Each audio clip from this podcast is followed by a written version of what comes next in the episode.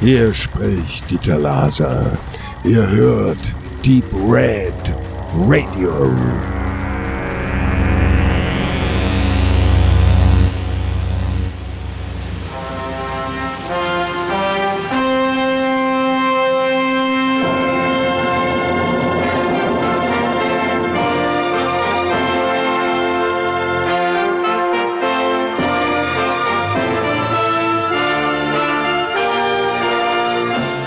Der Triumph der negativen Menschlichkeit. Operation Ganymed. Ein Science-Thriller von Rainer Erler.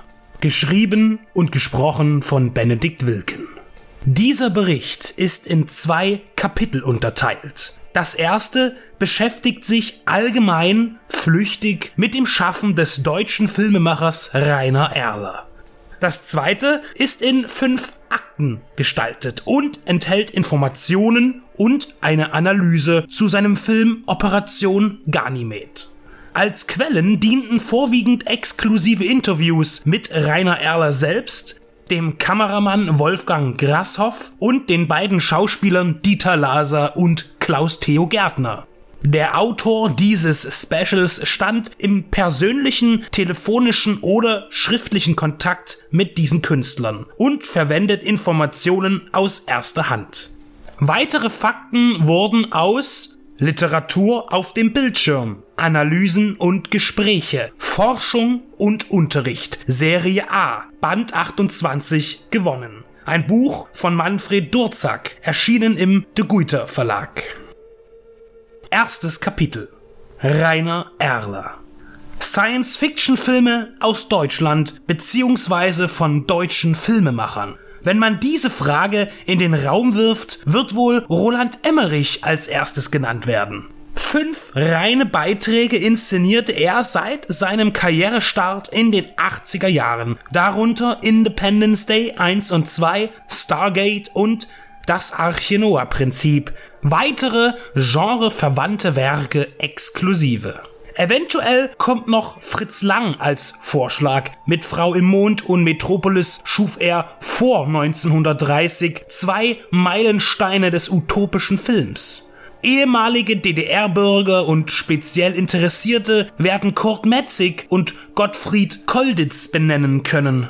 Raumschiff Venus antwortet nicht und Im Staub der Sterne sind Code-Defa-Produktionen der beiden Regisseure. Wolfgang Petersen kann man mit Enemy Mine von 1985 nicht wirklich hinzufügen. Es war ein Gastspiel in der Science Fiction, eine Auftragsarbeit, wenn auch eine gelungene.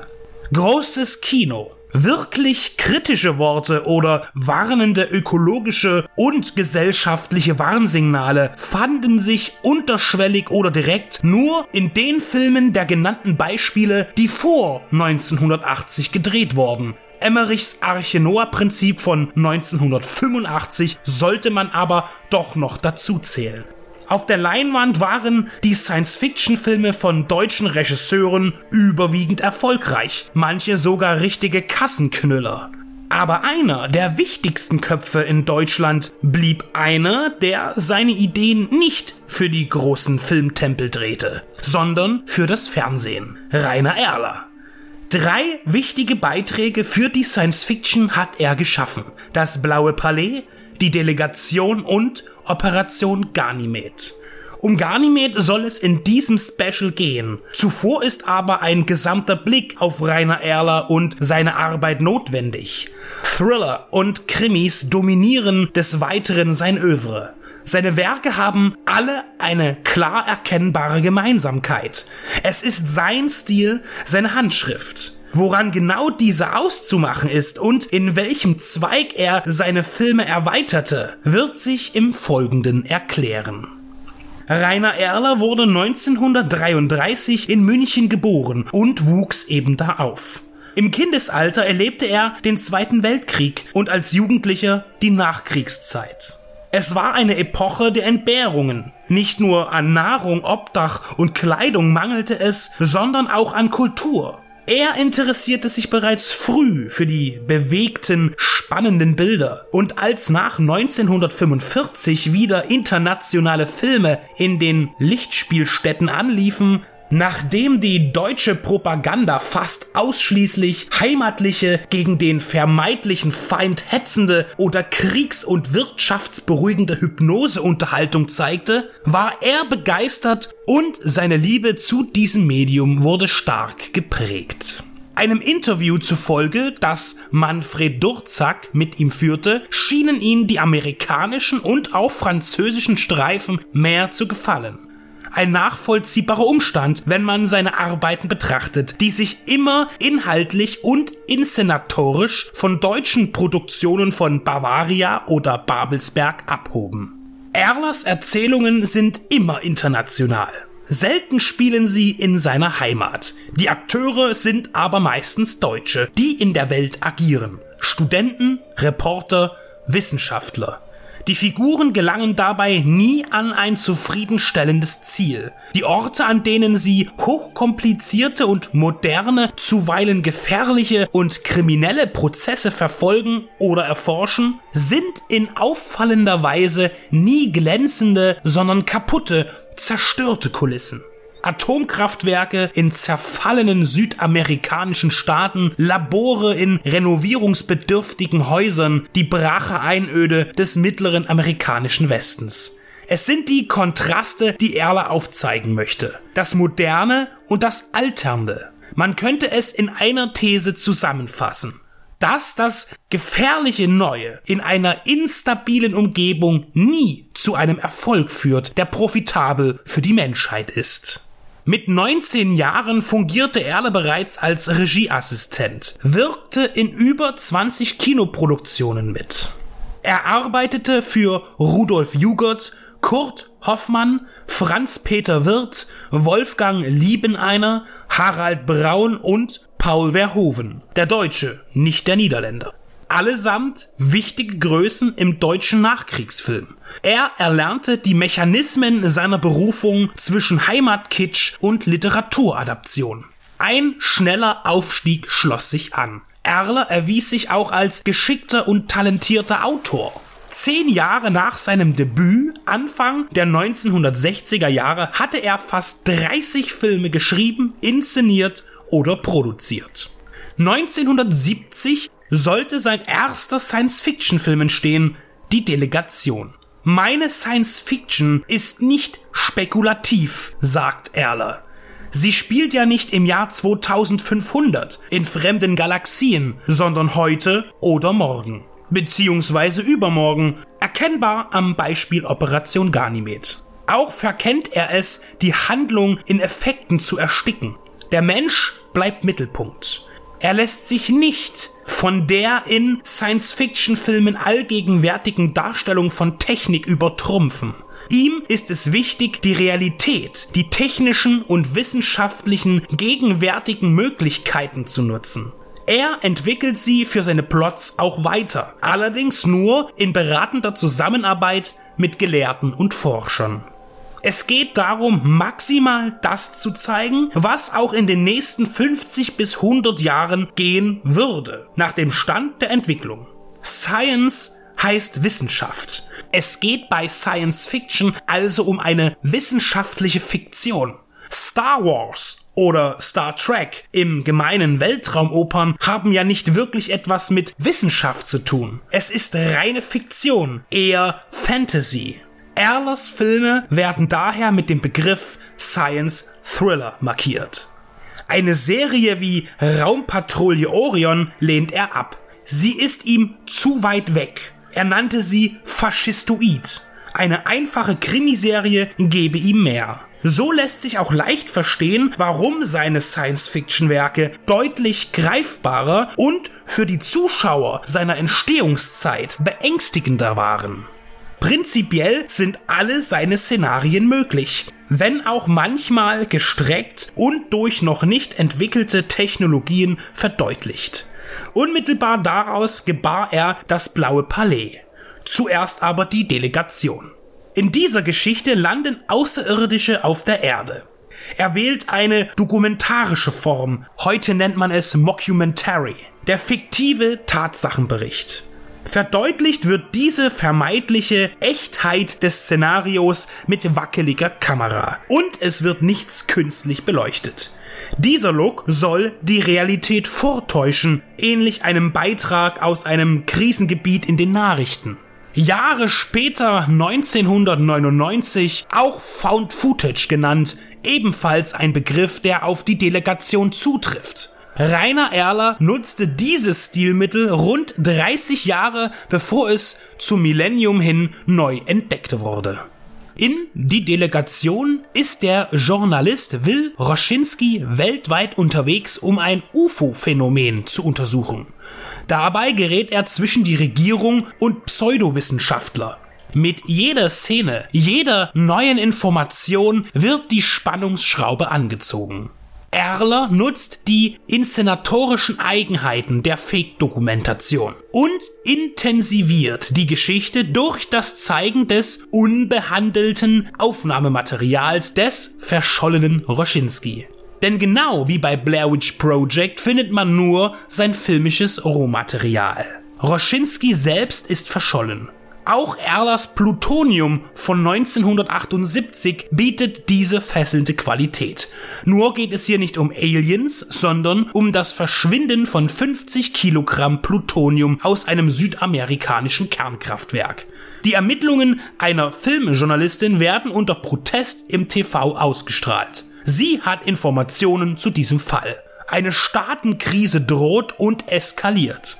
Die Delegation und Plutonium ähneln sich sehr, auch wenn sie auf den ersten Blick inhaltlich weit voneinander entfernt liegen. Beide besitzen ein Spannungsniveau, das womöglich in Spielfilmform gar nicht hätte erreicht werden können. Wenn man nämlich unbefangen und ohne Vorwissen an diese TV-Produktionen herangeht, zumindest bei Plutonium, dann könnte man das zu Sehende als bare Münze wahrnehmen, wie bei einem Tagesschaubericht.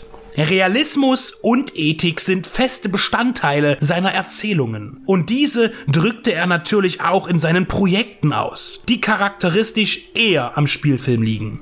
In Fleisch 1979 thematisiert er den internationalen illegalen Organhandel. Er zeigt einen hochprofessionellen und schamlosen Ring von Organdieben auf, die junge Touristen in den USA töten und ihr Innenleben an den meistbietenden Kunden weltweit verschicken. Ein tiefgreifender Thriller, als Skandalfilm bezeichnet, mit einer jungen Jutta Speidel als Kämpferin gegen ein düsteres und brutales Unternehmen.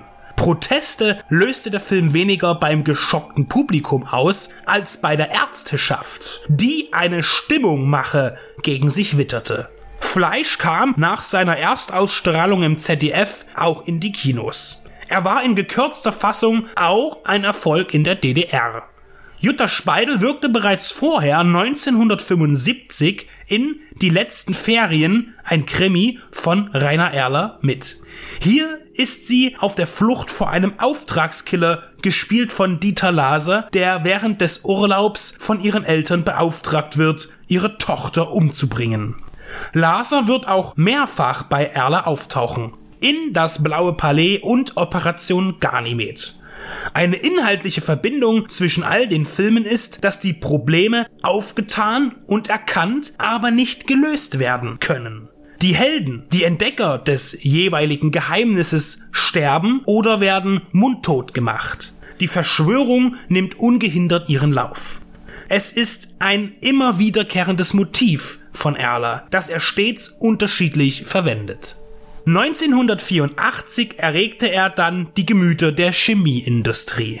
In Das schöne Ende dieser Welt lässt er einen deutschen Chemiker in Australien von Umweltaktivisten malträtieren, die verhindern wollen, dass eine Firma in Europa verbotene Substanzen dort herstellt. Mit Götz George als bedrohlichen Naturschützer warnt er einmal mehr vor dem trügerischen Fortschritt und der Korruption im System. Am Beispiel von Das Blaue Palais lässt sich ein weiterer wichtiger Zweig in der Präsentation von Erlers Welt erklären. Das Blaue Palais ist eine Miniserie in fünf Episoden, entstanden von 1974 bis 1976.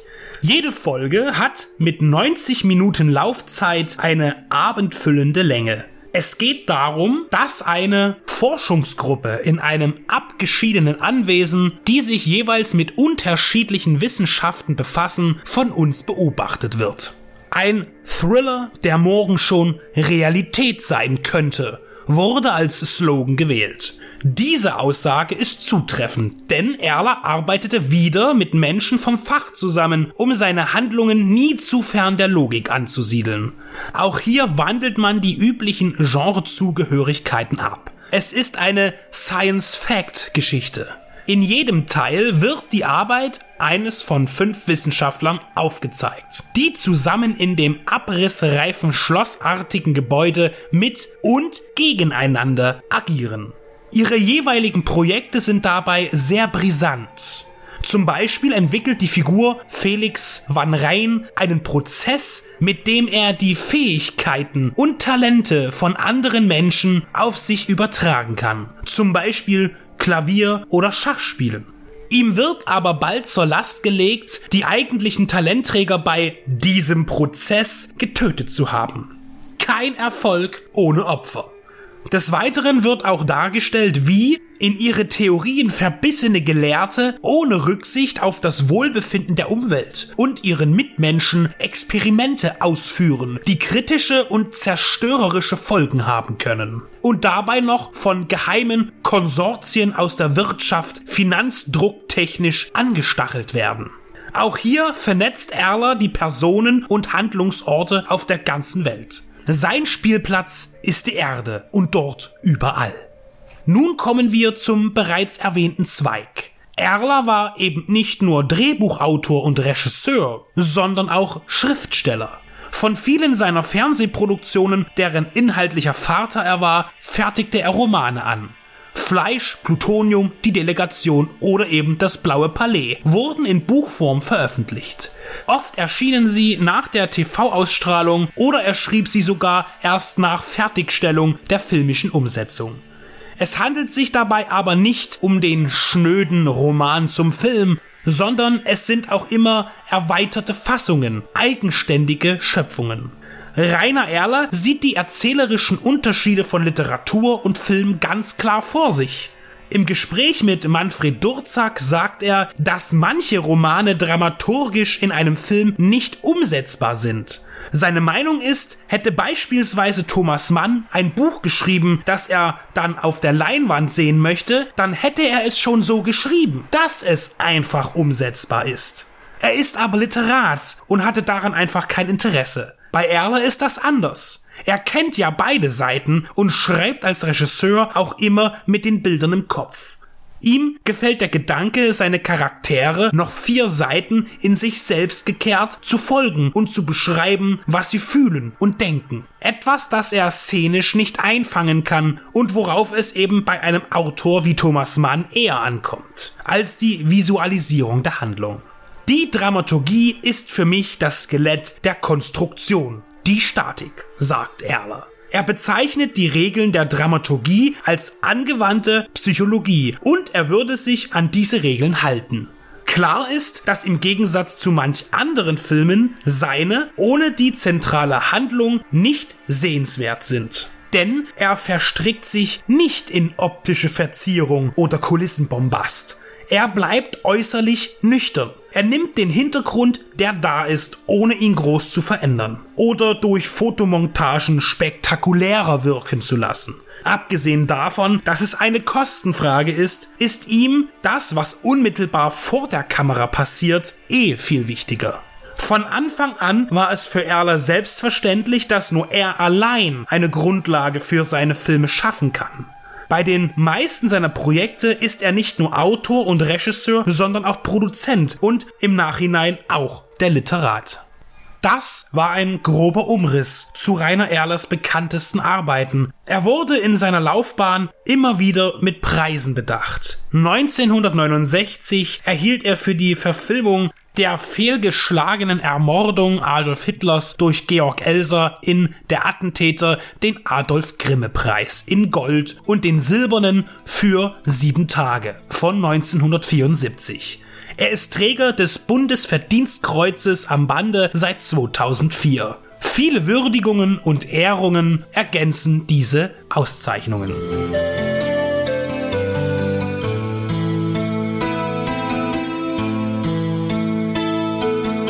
Ende des ersten Kapitels. Im zweiten wird es speziell um den Film Operation Ganymed gehen. Eine Vertiefung zu Inhalt, Entstehung und Wirkung.